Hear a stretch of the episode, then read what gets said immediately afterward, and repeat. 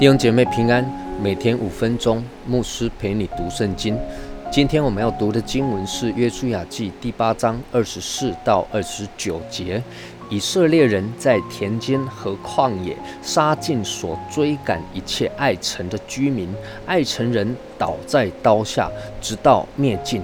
以色列众人就回到爱城，用刀杀了城中的人。当日杀毙的人，连男带女。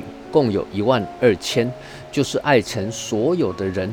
约书亚没有收回手里所伸出来的短枪，直到把爱城的一切居民进行杀灭，唯独城中的牲畜和财物，以色列人都取为自己的掠物，是照耶和华所吩咐约书亚的话。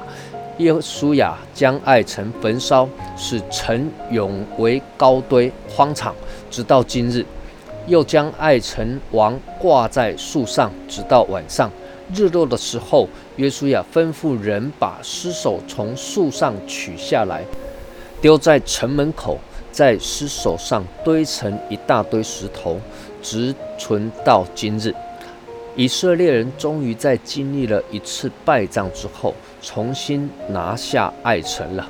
我们看整个过程啊，失败的主要原因，当然是因为亚干拿了当灭之物，得罪了神，导致神不与以色列人同在，使他们在敌人面前转背逃跑。那么次要的原因也值得我们注意。那是因为以色列人实在是经历了耶利哥城不费一兵一卒的大获全胜，他们轻敌了。觉得爱城的人很少啊，才一万两千人，实在可以轻取爱城。以色列人的骄傲使他们在爱城第一次攻打的时候吃了败仗，就连约书亚在第一次攻打爱城的时候，你也看见他从来没有求问神。否则早就可以得知亚干犯罪，可以先处理亚干的问题，再去攻城，也就会避免掉第一次的失败。但是连约书亚也没有求问神，这是比较令人讶异的一件事情。但感谢主啊，耶稣亚在打败仗之后，他们终于醒悟过来，回到神的面前来俯伏在地。耶稣亚回头来。问神来求告神说，到底为什么会失败呢？为什么会打败仗呢？神当然指出亚干取了当灭之物，要他们去找出亚干，并且把这些当灭之物全部的销毁。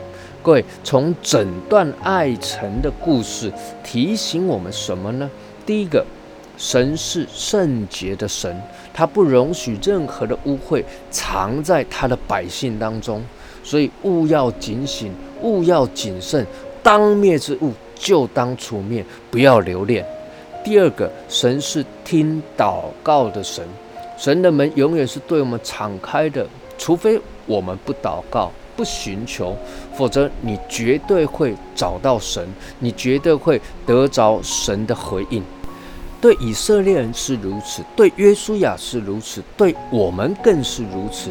因为我们有耶稣基督成为我们的中保，我们只管坦然无惧地来到他的施恩宝座前，他就一定要将他的恩惠、怜悯赏赐给我们，并且做我们随时的帮助。